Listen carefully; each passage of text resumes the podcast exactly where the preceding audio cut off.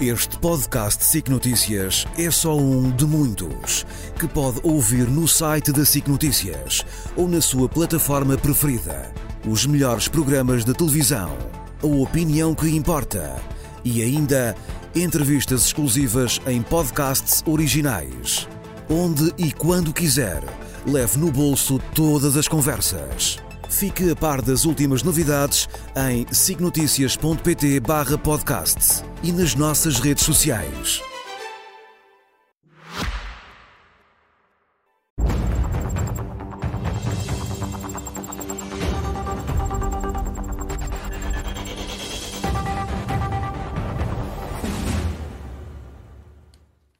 Traçamos agora linhas vermelhas, hoje com Cecília Meireles e Catarina Martins, que está em direto dos estúdios da SIC em Matosinhos. Boa noite a ambas, bem-vindas.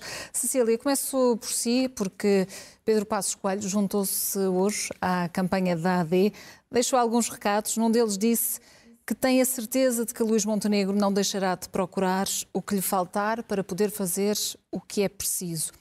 Numa leitura deste, deste entendimento, o que lhe falta é ele ou o que lhe falta é ele Chega? Bom, boa noite, antes de mais, e boa noite à Catarina no Porto. Bom, a minha leitura desse entendimento é óbvia, é que, uh, acordando com tudo aquilo que Luís Montenegro já disse, é evidente que a resposta tem que estar na IEL, e, portanto, eu acho que isso já, já se transformou há uns meses num não assunto e não acho que, que vale a pena reabri-lo, mas acho sim e, e registro isso. Eu nunca tive a menor dúvida de que Pedro Passos Coelho viria à campanha e de que mostraria o seu apoio, mas em todo e, caso... E este foi o timing para aqueles, certo? Para aqueles que duvidaram, eu acho que tem aí a prova daquilo que me parecia uma absoluta evidência. Portanto, eu acho que quando o Pedro Nuno Santos decidiu usar isso como argumento, era fácil de ver que o tempo ia terminar rapidamente com o argumento. Acho que foi um bom timing ser no arranque da campanha. Acho que deu. Uh, uma, uma coisa que eu acho que tem sido visível na campanha da AD é que tem sido sempre um ganhar de fogo. Cada semana é melhor do que a semana anterior e, portanto, há aqui um ganhar de velocidade.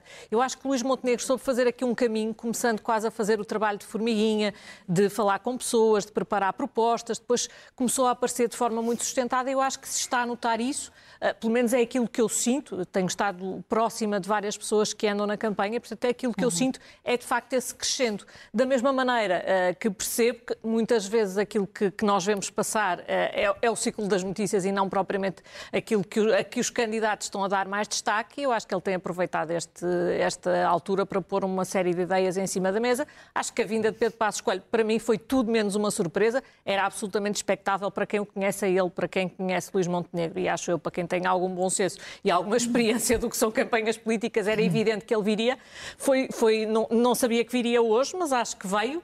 E, e, mais, e fez um discurso que eu acho que, por mais voltas que se lhe dê, é indubitavelmente um discurso de apoio e alinhado, eh, eu não diria que é alinhado com Luís Montenegro, porque ele é, sobretudo, alinhado com a AD e com a alternativa que esta representa hum. para o país e, portanto... E, e, ao dizer Pedro Passos Coelho que, que não foi hoje a este comício criar desatenções, que foi para ajudar o, o PSD nesta, nesta campanha, consegue fazê-lo quando, quando a AD procura aqui uma reconciliação com os pensionistas?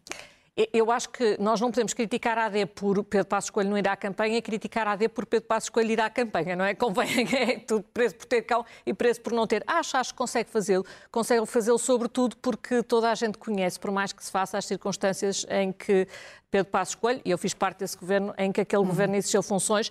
Agora, uma coisa é certa, hum, eu até acredito que Pedro Nuno Santos adorasse passar o tempo inteiro a discutir a década passada e os 20 anos antes destes, mas eu acho que nós temos é que discutir o futuro. E é isso que vale a pena discutir nesta campanha. E nesse, e nesse futuro, Catarina Martins, uh, Pedro Passos Coelho uh, fez também acusações ao, ao, líder do Partido Socialista e também à esquerda. Falou aqui num projeto calculista e dirigista de querer reeditar fórmulas gastas de geringonça. É disso que se trata, de fórmulas gastas e também de contas de aritmética? Bem, muito, muito, boa noite, boa noite às duas, boa noite a todas as pessoas que nos estão a ouvir.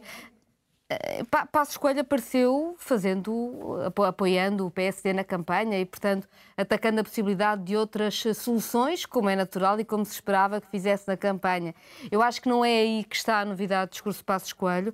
Passos Coelho tem esta eh, é, na verdade, o que une a direita que hoje está separada em três partidos, ou seja, com Passos Coelho estava o PSD, estava o Chega, estava hum, a Iniciativa Liberal, todos praticamente no PSD, e, portanto, é, digamos assim, se quiserem, o grande chapéu da direita fragmentada que temos hoje, e acho que ele aparecer na campanha é esse apoio.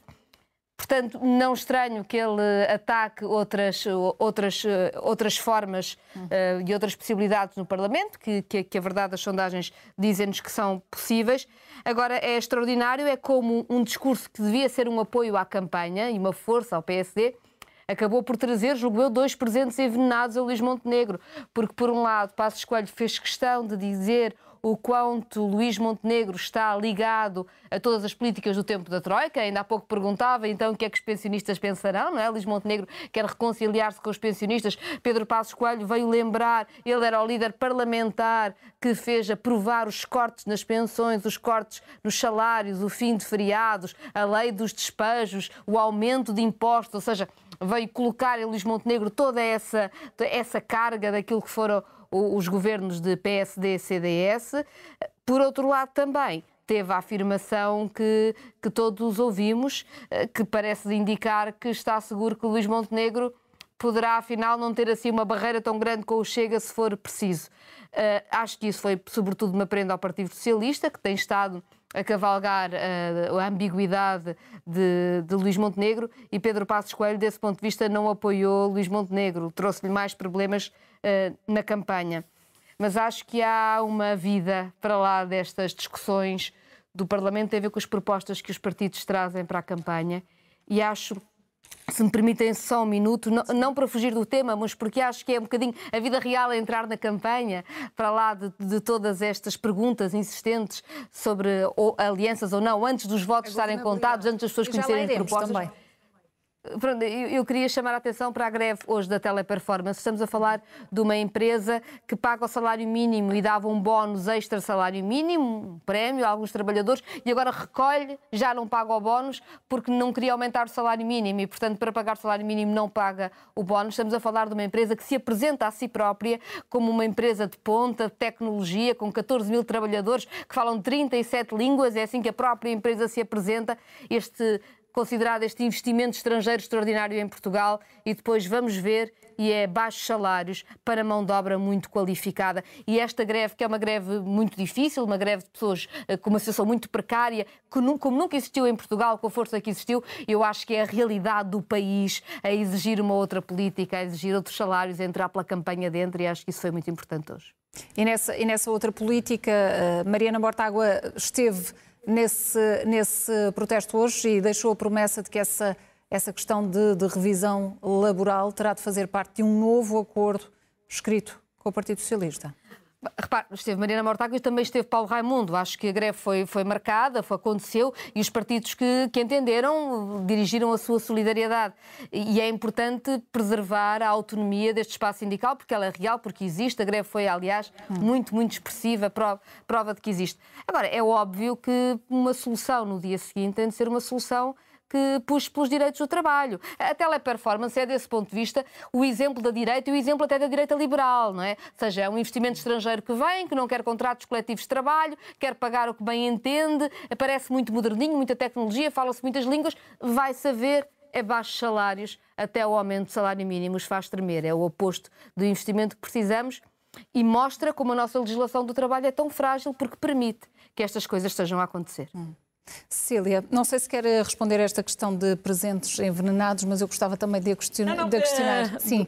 sim, mas questiono. Sobre, questiono, sobre, eu... sobre a governabilidade, Luís Montenegro tem estado uh, a manter o tabu sobre, sobre o que fará, a tal questão da reciprocidade, mas a entrevista no podcast de protagonistas garantiu que o PSD vai contribuir para uma estabilidade governativa, mesmo que o governo seja uh, de maioria relativa. Lembrou aqui o caso do governo de António Guterres, portanto, dá a entender que deixa aqui uma porta aberta.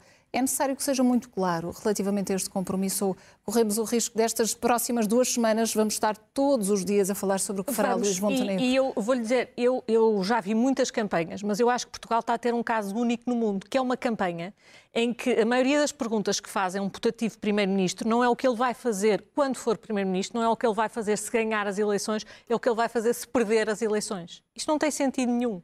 Aquilo que se exige de um Primeiro-Ministro é que tenha transparência em relação à sua política de alianças. E ele teve, não há ambiguidade rigorosamente nenhuma. Eu acho que não é não, Uh, menos ambíguo que isto, eu francamente já, já acho impossível. Agora, nós estarmos a persistir em perguntar não qual é o seu programa de governo, em que, uh, ter, ver, assistir a debates em que se inicia a perguntar não qual é o seu programa de governo, mas qual é o seu programa de não governo, o que é que vai acontecer se perder as eleições. Já estamos aqui em derivações que já não têm só a ver com o governo, já têm a ver com orçamentos. Daqui a pouco estamos a discutir o orçamento de 2030. Mas para que isso, o que é que mas farão? para que isso não, não aconteça, tem... ao, ser, ao, ser, claro sobre se o PSD mas pode coisa, fazer eh, mesmo, eu acho que, eu acho que mais claro do que alguém que é claro em relação à sua política de alianças é, é, é, evidente que é impossível ser-se. É impossível estar a sentar um candidato perante os 20 ou 30 cenários que são possíveis de uma geometria eleitoral em que uh, o ambiente político está muito fragmentado e exigir-lhe que ele diga não apenas o que vai fazer no dia a seguir, mas o que vai fazer no mês a seguir, no que vai fazer no meio ano a seguir hum. e no que vai fazer no ano a seguir. Não é possível e, francamente, isso já não é transparência. Isso já é um debate que é verdade, que é de contas aritméticas, com a diferença é que são contas aritméticas já imaginárias. Aquilo que eu espero de um candidato é que me diga o que é que vai fazer se for Primeiro-Ministro, se puder pôr o seu programa em prática, o que é que são as suas linhas fortes, e é isso que ele tem tentado fazer. Esta tentativa, e que já, já me parece que é, porque é uma tentativa que favorece objetivamente um partido, que favorece objetivamente o Partido Socialista. Esta tentativa de que o candidato Luís Montenegro não tenha espaço para explicar o que é que vai fazer se for Primeiro-Ministro e obrigá-lo a estar sistematicamente a ser confrontado com o cenário de perder as eleições, quando esse cenário tudo é possível acontecer. A decisão está na mão dos portugueses. Agora, eh, esse cenário eh, não me parece assim particularmente provável neste momento. E, portanto, o que eu acho natural é que ele queira explicar o seu programa. E há uma coisa que, que também é bom que todos os candidatos percebam em, em, em função da transparência. Quem vai decidir qual é o cenário e qual é a geometria não é uh, nenhum de nós. Quem vai decidir são todos os portugueses no seu conjunto. E, portanto, se uh, Luís Montenegro tem condições para governar, se o governo que ele propõe tem condições para governar, é uma decisão que cabe aos portugueses. E para isso eu acho importante que conheçam as propostas dele e não o que ele fará se não perder. Isto às tantas torna-se uma campanha um bocado estranha. Os partidos já não discutem projetos, só discutem uh, cenários que serão necessariamente em grande parte imaginários. Portanto, acho que isso não tem, não tem nenhum tipo de, de sentido. Também acho que, em relação às críticas da Catarina Martins, não me parece que Luís Montenegro estivesse a esconder o facto de ter sido líder parlamentar. Seria o primeiro líder parlamentar clandestino uh, da história da democracia portuguesa. É assim uma coisa um bocadinho estranho. Mas um, sobre aquilo que foi apelidado à lei dos despejos, eu acho que a lei dos despejos silenciosa foi precisamente aquilo que fez o governo da Jeringonça. Porque nós tivemos os preços das casas em Portugal praticamente a duplicarem e isso sim impediu muita gente, muita gente de ter acesso à casa. Essa é que foi uma verdadeira lei dos despejos, é não terem acesso à casa. Catarina Martins, este debate em torno da governabilidade, do que fará Luís Montenegro, não tem sido transparente ou em prol dessa transparência era necessário assumir de um compromisso nesta fase? O, o, Luís Montenegro tem tentado explicar-se, depois há todos os sinais contrários à sua volta, o Partido Socialista tem cavalgado isso. Bem, temos aqui uma situação de ambiguidade. Mas o melhor era então dedicar-nos sobre quais são os projetos para o país. E aí eu acho que há uma nota que deve ser dada sobre o debate desta manhã que é importante, que é a ausência de André Ventura. André Ventura também ganha com este debate que é sobre qualquer coisa e sobre nada, porque é o partido que não tem programa, ou que muda de programa todos os dias, ou que diz coisas diferentes a cada, a cada cinco minutos. E André Ventura faltou ao debate hoje de manhã, de todos os, de todos os partidos. Não, é verdade que não é a primeira vez que falta a debates de rádio. Aliás, André Ventura, se puder faltar a um debate, falta. Julgo que nestas eleições também o faz porque os debates não lhe correram bem.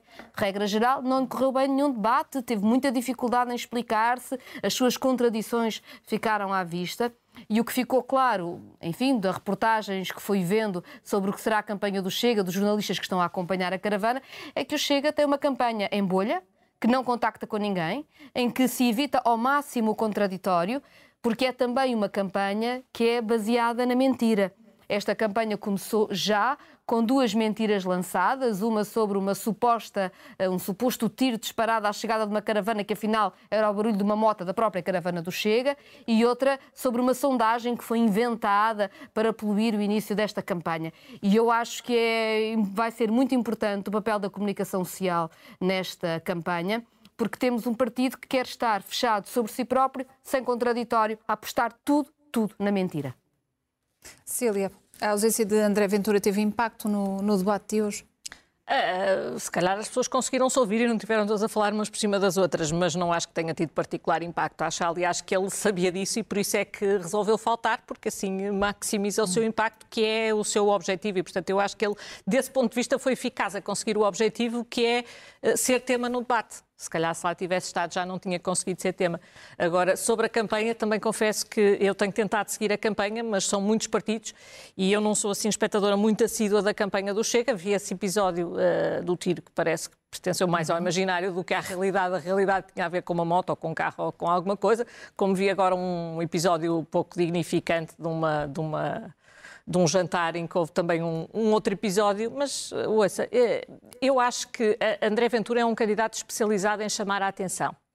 E gosta muito de chamar a atenção para aquilo que ele quer que as pessoas discutem, que se, que se discutam, que são suas opiniões mais. Uh, eh, exacerbadas, digamos assim, e quer, sobretudo, nunca ser confrontado com uh, as enormes inconsistências do seu programa. Na realidade, o, o programa de André Ventura oscila entre, entre o, im, o, imaginário e o absolutamente contraditório. Portanto, eu acho que ele tem tudo a ganhar em não ser confrontado com isso.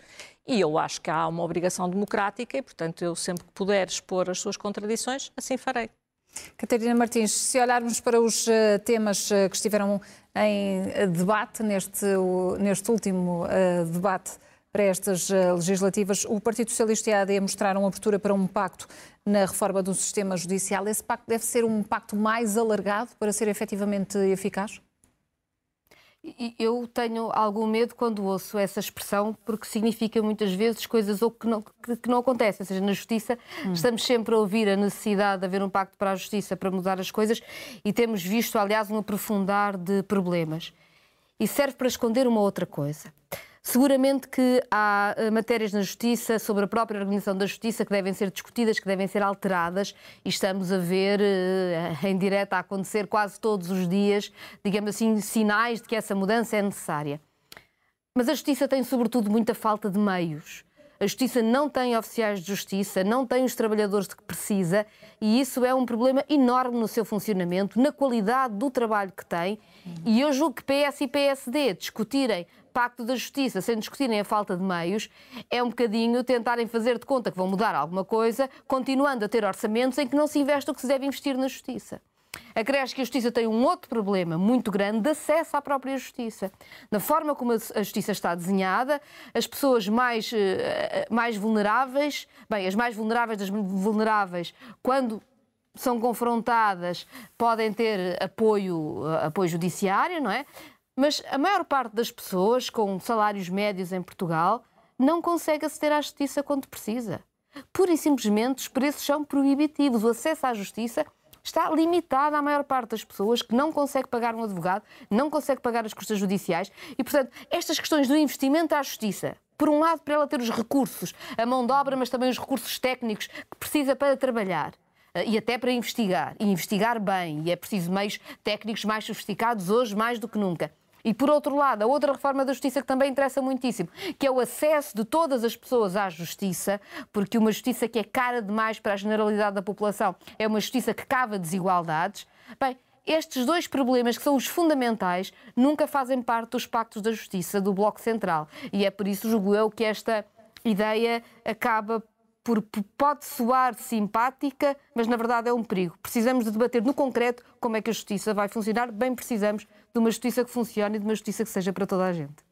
Cecília, este pacto pode ser, pode ser um perigo, pode não ser tratado com a seriedade que se impõe, sobretudo nesta altura? Eu acho uma das coisas que me surpreendeu logo no princípio desta campanha foi a justiça, e não estou a falar de casos judiciais, estou a falar de justiça, foi a justiça não ser tema da tema campanha, embora me tenha parecido logo à partida que era inevitável, precisamente porque os casos estavam uh, demasiado crus, digamos hum. assim, era, era, a transformação seria sempre muito populista e, portanto, ainda bem que não se foi por esse caminho. Agora, uh, alguma coisa é preciso fazer, porque nós temos aqui, de facto, uma situação uh, gravíssima. Eu acho que uh, o pacto pode ser uma excelente ideia, uh, depende é do seu conteúdo. Se nós formos por um caminho que eu acho que tem sobretudo a ver com a independência dos magistrados, eu acho que não é um bom caminho. Acho que o caminho é um bocadinho mais difícil e tem que ir às próprias fases do processo penal que têm inevitavelmente que ser uh, encurtadas. E aqui eu gostava de dizer isto. Eu não acho uh, normal, por exemplo, Eu percebo que há poucos meios, mas há uh, investigações para que, ainda bem, há meios. A investigação que nós vimos na Madeira, por exemplo, teve uma quantidade foi de meios. Uma, uma boa demonstração absolutamente da dimensão assinalável. Foi aquela que, que, as autoridades consideraram necessárias, eu até me demonstrarem uh, que consideraram mal, eu tenho que presumir que consideraram bem. Uh, não acho razoável que as pessoas passem duas ou três semanas detidas à espera não de serem julgadas, não sequer de saberem se vão ser acusadas ou não, mas à espera da aplicação de uma medida de coação. E isto que digo para este caso, diria também para o caso que envolveu alguns ministros, porque também houve pessoas detidas por um tempo que não foi tão, tão grande, mas foi também, sem dúvida, excessivo. E acho que é importante que haja esta igualdade. Uh, há coisas que têm que se entender. Uh, o, o processo tem que seguir o seu curso e as pessoas têm que ser objetivo, que as pessoas cheguem rapidamente a julgamento. Nós não podemos passar anos e anos em determinadas fases do processo, sobretudo na fase de instrução. Estes processos não chegaram ainda sequer à instrução. E isso, obviamente, implica que há decisões que têm que ser uh, tomadas mais rapidamente, podem ser bem tomadas, podem ser mal tomadas, mas no limite é no julgamento que se vai apurar se as pessoas são condenadas ou se são absolvidas eu acho que esta é uma análise que é muito difícil de fazer tecnicamente, envolverá certamente muitos especialistas, mas que tem que ser feita, porque não é compreensível que uh, alguém esteja à espera de julgamento por mais que seja através de expedientes seus a atrasá-lo, por mais que seja porque a justiça se atrasou, não interessa qual é o motivo. Isto não é admissível. Uh, e, portanto, uh, acho que alguma coisa tem que mudar aqui. Obviamente, para mudar e para mudar no bom sentido, é importante que não mude em cima destes casos, porque hum. não se faz para os casos concretos. Eu gostava de dizer, uh, isto não acontece só com políticos, isto acontece com o cidadão comum, isto acontece com pessoas que nunca fizeram política e se calhar nem nunca votaram na vida. E é importante que elas também não sejam esquecidas e é sobretudo por elas que esta reforma tem que se fazer. Sobre o facto da justiça ser cara, é, é, há, há poucos pontos de concordância entre mim e a Catarina Martins, este é um deles. Uma pessoa em Portugal que ganhe mil, mil ou poucos mil, mil e poucos euros, não tem acesso a nenhum tipo de apoio judiciário, porque já, já ganha bastante acima do salário mínimo, e ainda assim é impossível fazer face às custas judiciais, quanto mais pagar patrocínio judiciário. Portanto, essa, essa, é outra reforma que, sem dúvida, tem que ser feita. E nós falamos tantas vezes, e surpreende-me sempre, fala-se tantas vezes em serviços essenciais, em bons essenciais, e bens essenciais. A coisa essencial é o acesso à justiça e tem que ser rapidamente repensado. Cecília Meirelles, Catarina Martins, infelizmente o nosso tempo chegou ao fim. Boa noite a ambas, muito obrigada e até para a semana.